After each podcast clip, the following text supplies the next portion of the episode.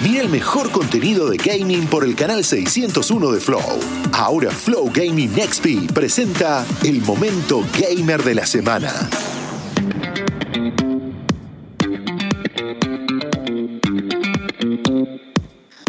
Momento de segunda nota en el día de la fecha. Hoy tenemos a alguien que trabajó y mucho esta semana y, le dio sus frutos. Debe estar contento. Tenemos con nosotros a Fer Voltok o Volt OK. Ahora nos dirá él, el coach de Mati Bonano que compitió y compitieron esta semana. Eh, ¿Por qué Voltok o Volt OK? Eh, Voltok, es Voltok, eh, sí, es Voltok. Eh, todo nace porque el canal tiene ya unos años, me hice un canal de YouTube. Este, y lo primero que jugaba en ese momento era el Gears of War de Xbox. Ah, este, y la Voltok es un arma de Gears of War. Como lo hice con un amigo que jugábamos todo el tiempo a eso, pensamos un montón de nombres. Imagínate lo que es buscar un nombre libre que esté más o menos bueno en YouTube. Y bueno, quedó Voltok Gaming mi amigo se fue enseguida, quedó, pasó a Voltok FIFA y cuando quedó solo FIFA, que se quedó solamente Voltok y ahí está. Che, eh, ¿tiene multijugador Gears of War? ¿O jugaban tipo en modo historia? Ah, no, tiene. bueno, la historia es, obviamente es linda de jugar porque es una película, pero el multijugador creo que es lo más lindo que tiene. después, una vez que le agarras la mano, está bueno el 5 contra 5. ¿Jugaste el Tactics que salió ahora? No, no, no, no. No, no, porque la Xbox la vendí, me, me tuve que pasar a Play 4 por todo este tema del FIFA. Ah, este, Así que no puedo jugar en la compu, porque viste que hay por el tema del crossplay ahora se puede, pero no, el último que hice fue el Gear 5, si no me equivoco, que lo jugué con mi amigo un poco, pero no, no me enganché del todo, ya está. Eh, y me da intriga entender cómo llegás eh, a Cru, es lo que venimos siempre eh, preguntando, ¿no? La otra vez le preguntábamos a Sebas, vos tenés una larga trayectoria, fuiste tres veces top 100 del mundo en Food Champions, tercer puesto en la I Superliga 2019, representas a Rosario Central, entiendo. Tenés una gran trayectoria que te llevó al lugar donde, donde estás hoy. Eh, ¿Cómo fue el momento del llamado de Cru? Y si querés después nos metemos a que nos cuentes de tu, experiencia. No, el llamado de Cru eh, yo creo que viene más de la mano con la amistad que se generó en todo este tiempo con Seba Fernández justamente, que aparte de la amistad, viste, hay una confianza que se genera de saber que remamos los dos para el mismo lado, que tratamos de hacer todas las cosas bien y eh, él sabe que, más allá de mis top 100 del mundo son como esporádicos, son tres en dos años. Este, nunca puse plata en el juego, pero igual es muy difícil este, llegar al top 100. Y una vez que llegas es difícil ser regular, porque capaz ese día, ese Food Champion hice top 100, el siguiente hice 23, 24 victorias contra 30 que fueron ese, ese Food Champions. Yo creo que lo que diferencia a un jugador casual que poquito más de la media con un pro player es la regularidad, que eso es lo más importante este, que nos diferencia, que no tengo ninguna duda que viene por ese lado. Eh, bueno, él sabe que tengo una visión del juego, sabe que quizás no puedo, no puedo plasmar todo lo que me gustaría hacer dentro del juego. Y bueno, aparecen estos bichos eh, como Mati Bonano, Valen, Yao, que ya tiene su historia, y GN, que es eh, el, jugador de Brasil, este, que ya tienen esa habilidad. Entonces, nosotros desde el lado del coach podemos este, hacer críticas siempre constructivas de su juego para que obviamente vayan puliendo las pocas cosas que tienen para, para tener un juego casi perfecto. Está buenísimo, está buenísimo. O sea que hay como una especie de retroalimentación y de que el que ve el juego eh, le puede decir, che, acá no tendrías que haber hecho esto, pero digo, mirá, podrías haber decidido de esta manera y de esa manera eh, también que se crece como jugador, como bueno, como son los deportes, ¿no? Como es el deporte mismo, pero alguien que ve con claridad el juego le puede aportar a alguien que lo ve con claridad también, pero juega de manera más instintiva, o sea, tener esa visión de claridad de juego es una mezcla de todo. Vos todo, que dijiste, todo lo que dijiste está bien. El tema es que obviamente eh, cuando uno está en una competencia, eh, imagínate que la cabeza la tenés laburando al mil por ciento y quizás hay cosas que se te escapan porque uno está concentrado en algo y un detalle, che, fíjate que está yendo por la banda, che, fíjate que me parece que el lateral ese es más débil que el otro, andale por esa banda este, mandate por esa banda, no andate, andate, por esa banda. Este, entonces son cosas que él va mirando, porque una, una cosa es el entrenamiento durante la semana, otra cosa es un partido donde no puedo estar diciendo, che, fíjate, practica el tiro libre, porque no, eso ya se fue, se vio antes. Ahora son, tenemos muy poco tiempo para hablar, yo creo que un ruido eh, de más eh, es, está mal porque la concentración tiene que ser óptima en todo momento. ¿Es tipo mientras juega? ¿Mientras juega le decís? En realidad, eh, con Mati no, porque con, el tema de la cuarentena, esa distancia, eh, yo no estoy jugando con él, si no tendría que estar atrás de él y meter bocadillo cuando hay un lateral, cuando hay una repetición, cuando hay una pausa, este, pero no, no sé si hablarle en una jugada tanto en defensa como ataque, ya sé, ya, a menos que sea algo muy importante, una emergencia que se está prendiendo fuego, decirle guarda que se te va, y tampoco eso te digo, porque capaz él se lo vio, y yo le digo eso y luego mira para otro lado y es, son, son, milisegundos que son claves a la hora de jugar. Es como decir, yo le hubiese jugado el 23 mientras está cayendo la pelotita en la ruleta, hacer eso. Exacto, exacto. Lo mismo cuando si pateo un penal y se tira a la izquierda, yo te hubiera dicho la derecha. No, no, es, tremendo. ¿Entendés? O decirle dónde patear es terrible. Eso no se, no se habla, no se dice nada. Son momentos específicos en donde uno tiene que buscar las palabras necesarias para decir lo, uno, lo que uno quiere transmitir y tratar de que obviamente el jugador le sirva lo máximo posible en ese, en ese momento. Qué loco, porque pienso en, el fútbol eh, tradicional, que en realidad es todo lo contrario. ¿no? Como eh, estamos acostumbrados a como, eh, o sea, es todo lo contrario, se parece más a un partido de ajedrez, si es salvando las 1500 distancias, que, que, lo que es el fútbol tradicional. ¿Qué, mm, vos, en tu experiencia en Rosa Central, digamos, ¿qué, qué, te, enseñó? ¿Ser tercero de la I Superliga, eh, representando al club? ¿Cómo sentís que se están preparando los clubes tradicionales de fútbol eh, para tener sus propios equipos de esports y eh, sobre todo en FIFA, ¿no? Sobre todo en este juego. No, yo creo que estamos llegando, estamos viviendo un momento en donde todo esto está explotando en Argentina y también en el mundo, en muchos otros países, porque hace un año, dos años, prácticamente no había muchos clubes de tres años de esports, este, hasta que empezaron estas competiciones en donde a los, clubes, los clubes fueron invitados. Eh, algunos clubes decidieron formar sus equipos con socios, haciendo un torneo interno. El ganador del torneo de socios quedaba como titular y después invitaban a algún otro jugador que tenía tenía cancha en el juego, pero si uno se pone a pensar que otros clubes imitaban gente por performance, el club que, que hizo todo bien al hacer un torneo de socios, algo lindo, que, que viste, se genera esa atmósfera dentro del club y después queda un ganador, terminaba siendo débil porque era un socio contra un jugador que tenía otra, otra historia dentro del país, que, es, que representando otro club. Entonces eh, se generan esas diferencias, cosas que hay que pulir pero no tengo ninguna duda que esto, esto es algo que no tiene fin, que no tiene freno porque ya está yendo a una velocidad increíble y que ojalá todo lo que se ve afuera en lo que es eSport se pueda reflejar alguna, ver reflejado alguna vez acá en este país. Muy bueno. Mati, eh, contame un poco estrictamente de lo que fue el fin de semana, cómo vivieron la final y cómo se dio esa final, eh, en términos de futbolísticos, si se puede en términos futbolísticos. Tipo, eh, em, hicimos, empezamos bien, después no, nos lo dieron vuelta y demás. En realidad eh, me va a costar hacer eso porque no consumo fútbol, voy a tratar de... ¿Cero? ¡Qué loco eso! no consumo fútbol. ¿Sabés que le iba a preguntar eso? Si soy muy futbolero. Y ahí se derriban todos los mitos. Se derriban todos los mitos. Hay muchos pro players que no consumen, que no consumen fútbol. Yo no soy pro player ni me considero a la altura pero hay muchos jugadores de videojuegos que juegan en los videojuegos y el fútbol es otro mundo. El fútbol real es otro mundo. Yo, bueno, por temas personales, de que era enfermo del fútbol cuando era chiquito, mis amigos todos de Racing, yo independiente. Uh. Y bueno, en el momento de ir a la cancha me quedé solo, así que empecé a mirar básquet, me enganché con el básquet, fanático del básquet, me dejó de gustar el básquet, me quedé sin ni el básquet ni el fútbol, así que me quedé con los videojuegos. el FIFA. Sí, exactamente. Pero bueno, el FIFA lo que me gusta quizás no es tanto. Yo, por ejemplo, hay gente que se, se mata por que Cristiano tenga siempre la 7. No, yo no sé ni qué número tiene mi Cristiano Ronaldo. ¿Entendés?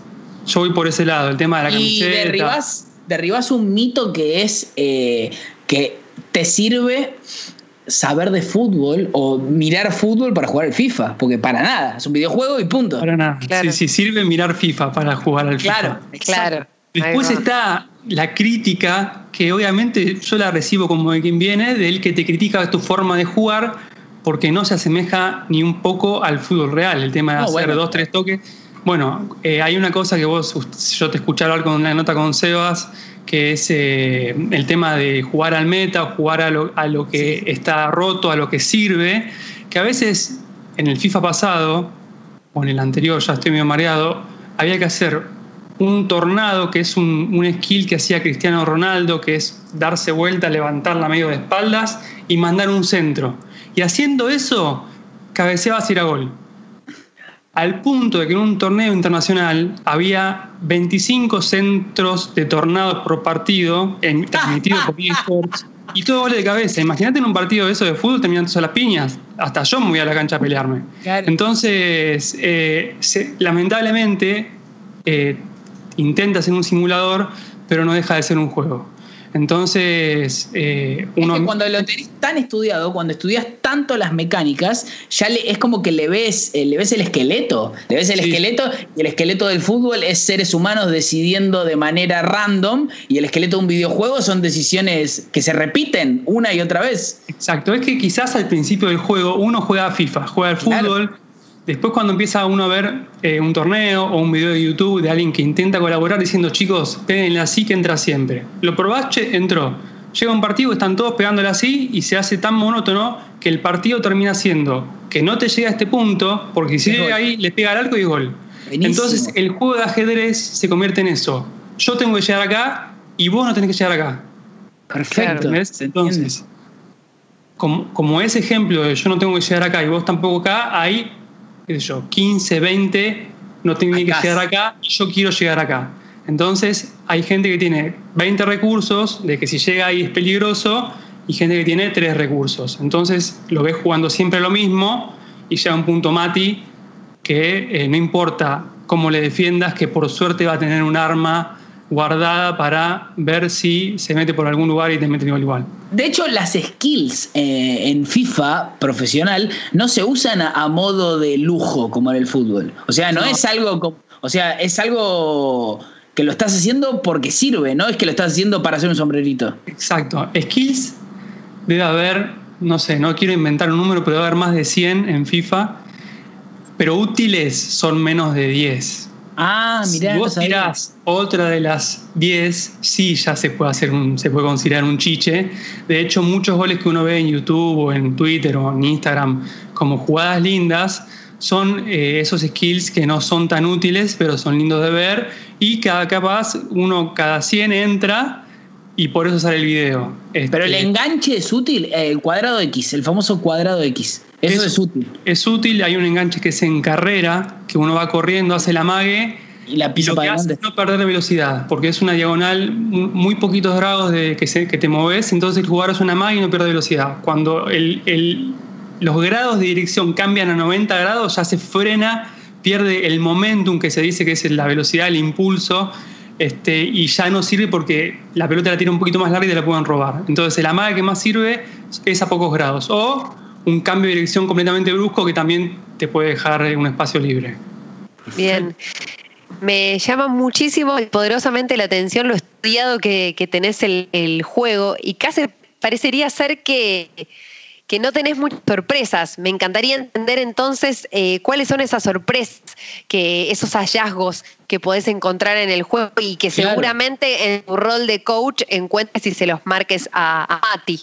Que diga, no, mira lo que hizo este chabón. Esto fue. Esto, es que justamente viene por ahí. No soy yo el que ya está generando esas situaciones. Yo tengo que investigar a ver qué, qué hace ese chabón, probarlo yo y ver si me funciona a mí, que soy un NN y si me sirve a mí, le debería también servir a él. Entonces yo ahí le paso el clip.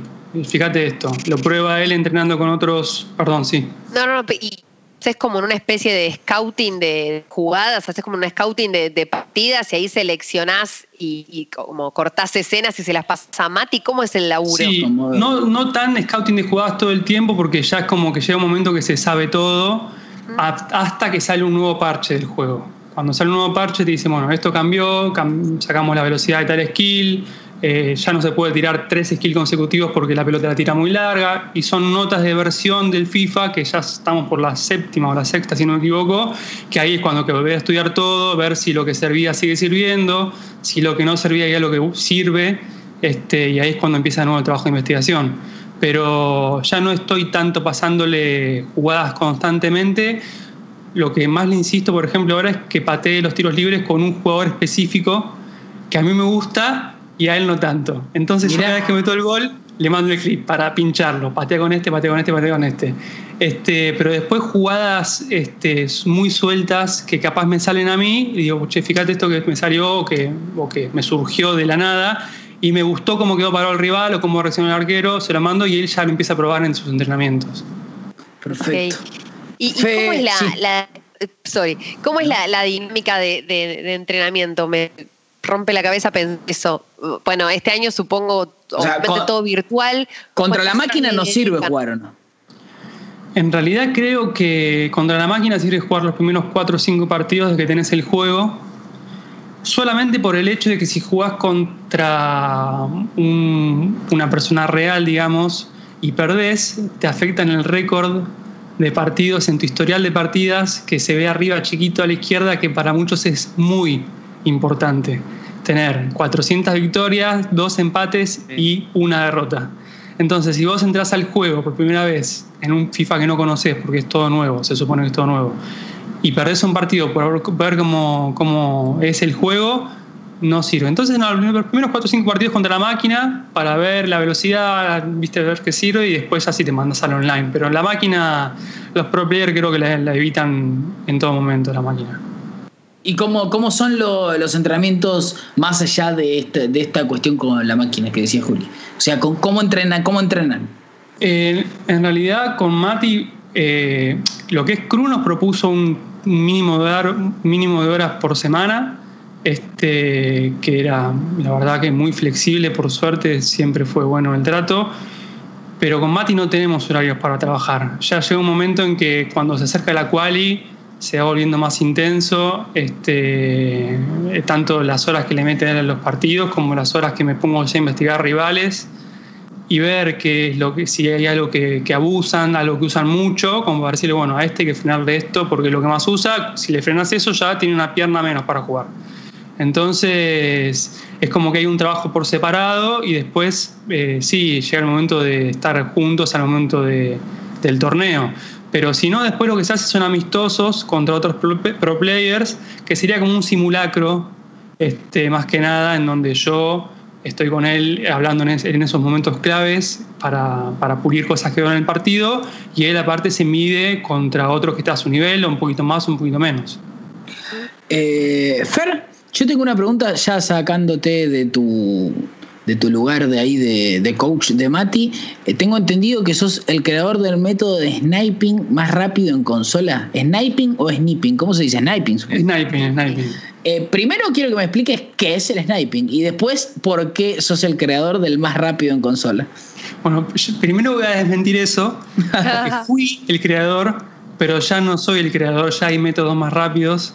Este, duró bastante, creo que duró más de dos años y por eso me hice muchos amigos, incluso internacionales, o sea, estuvo muy buena esa época, pero llegó un momento en que perfeccionaron el método que se llamaba método Volto, que hoy tiene otros nombres parecidos, pero ya no es más mi método el más rápido.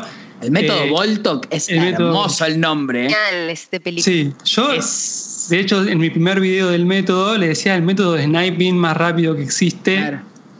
Y un youtuber español que se llama Alke, que no me olvido más de él, eh, que en ese momento tenía entre 30 y 50 mil seguidores, me escribió y me dijo, Fer, quiero hacer un video de tu método porque estoy seguro que cuando lo vean van a hacer un video de lo mismo y te lo van a robar. Alguien que tenga más seguidores y va a ser él el creador porque el tuyo tenía nada, mil visitas y alguien con más peso se adueña del método y bueno, y él le puso el método Voltok. Qué bien, estuvo el chabón, ¿no? Sí, un genio, un genio, un genio. Y, y, él me hizo conocido en ese sentido y después, bueno, obviamente tuve el apoyo también de Sebas en ese momento, pero el creador del nombre fue Alke, que es un trader eh, que viene de la mano con el tema del sniping trader, es obviamente de lo que es eh, transferencias de, de comercio en FIFA, que creo que es un porcentaje grande de lo que es jugar, es el comercio dentro del FIFA.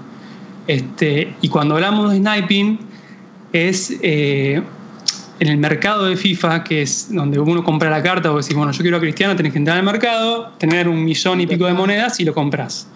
Hay cartas que, que por algún evento, un, un, qué sé yo, todas las semanas salen los partidos de Marquesina, que son un clásico que se va a jugar de la, de la Champions o de la Liga, ya sea de España o de Italia, y te dicen, bueno, eh, van a jugar, o sea, Inter, eh, Juve contra Barcelona, que fue el, de la, el, que se jugó hace poco.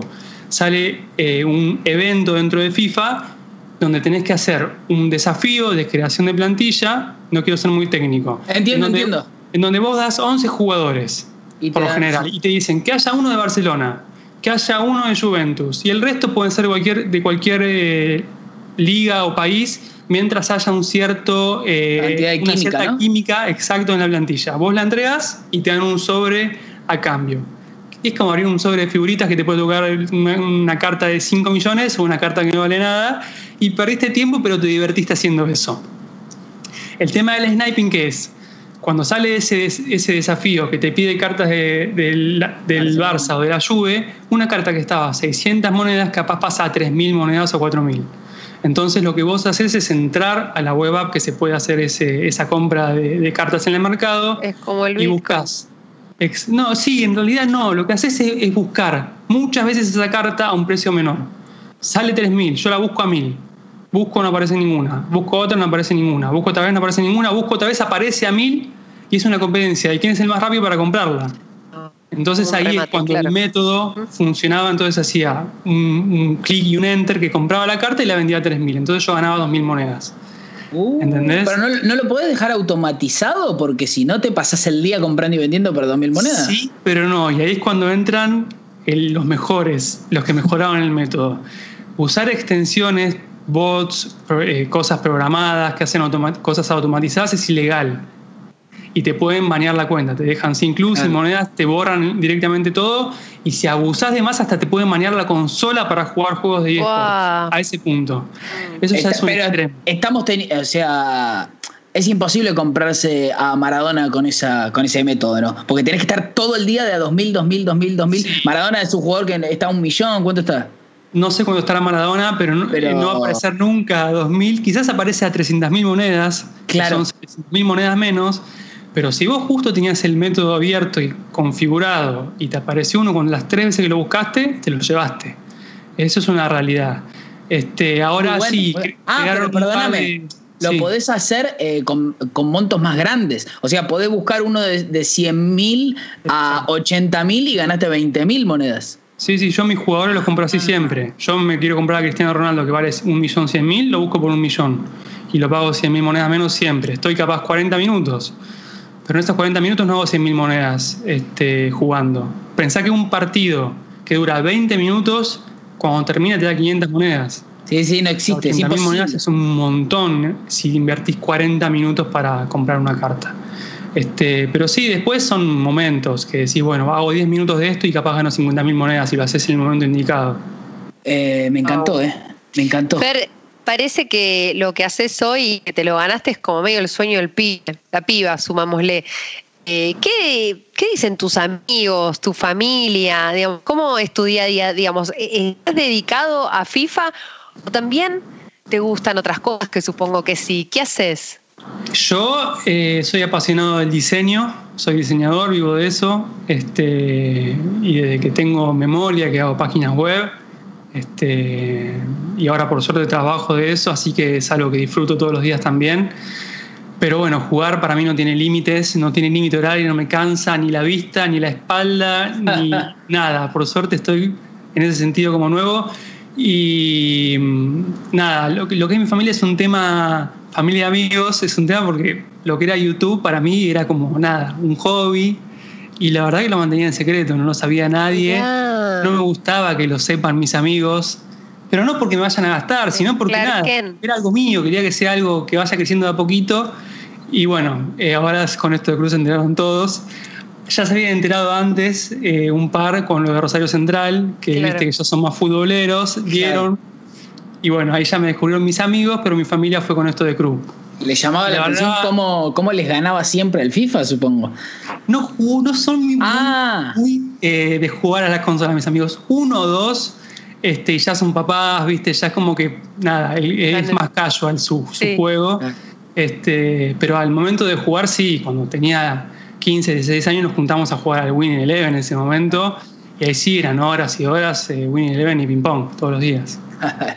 Eh, Fer, gracias por estar. Estuvo buenísima la charla, la pasé Sí. muy bien. Gracias. Lucas y Juli también por la nota, la verdad que lo pasé muy bien yo también. Este, y bueno, la verdad que es mi primer nota, así que muchas gracias de nuevo. Va. A vos. Bueno, Vamos al habla. Te volveremos a llamar. Gracias, Fer. Sí. Flow Gaming XP presentó el momento gamer de la semana. Todo el gaming se vive en Flow.